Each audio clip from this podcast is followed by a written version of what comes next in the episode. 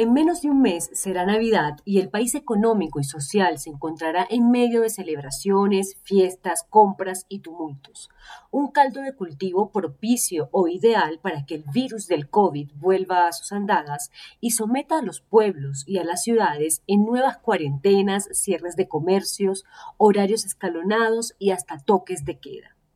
El próximo marzo, el mundo va a ajustar 24 meses de una dura pandemia globalizada que ha dejado millones de muertos, quizá la misma cantidad de desempleados y otros tantos de millones de personas sumidas en la pobreza.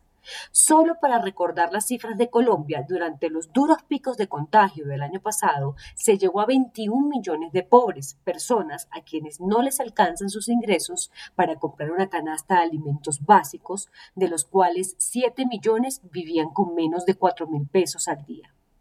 Casi 5 millones de personas llegaron a estar desempleadas, un panorama desolador que llevó al gobierno nacional a tomar una deuda externa por casi 65% del PIB, la más alta de la historia para poder financiar los daños del penoso COVID. Es un relato de tristeza que no debe repetirse bajo ninguna circunstancia, pues ahora no solo hay conciencia de que el único camino de volver a la total normalidad es vacunarse, y en eso el Ministerio de Salud ha ido cumpliendo su papel. Se han aplicado 52,32 millones de vacunas. Bogotá lidera la vacunación en Colombia con 9,31 millones, Antioquia 7,44 millones, Valle del Cauca 4,16 millones, Cundinamarca 3 3,25 millones y Santander 2,51 millones.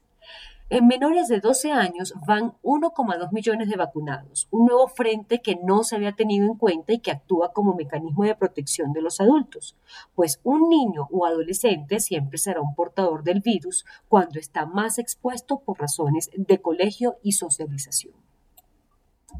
La pandemia no se ha acabado. El virus sigue allí en cualquier superficie insospechada, agazapado en silencio para adherirse a las personas expuestas sin tapabocas o que no se aplican geles y alcoholes que ayudan indiscutiblemente a mantener el COVID a distancia.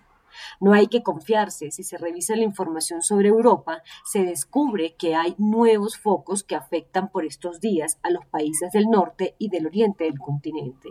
Gran Bretaña ha registrado en los últimos días 150 fallecimientos en cada jornada y en Alemania se superan los 235 cifras que no se veían hasta hace unas semanas. Muchas de las fatalidades son personas no vacunadas, mientras que otro gran porcentaje son de mayores o gente con comorbilidades. Según la Organización Mundial de la Salud, las muertes han aumentado desde el comienzo del otoño en el viejo continente y no hay patrones que expliquen las fatalidades ni el aumento de contagios. No es una situación igual a la de hace un año, pero este aumento tiene explicación en la baja vacunación. La vacunación de los más jóvenes, niños y adolescentes es primordial para no exponer a sus padres y abuelos.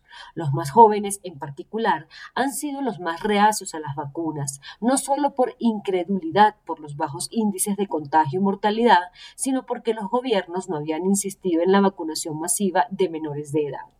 Ahora se sabe que son portadores y que se han convertido en ello por sus hábitos amparados en la necesidad de socializar.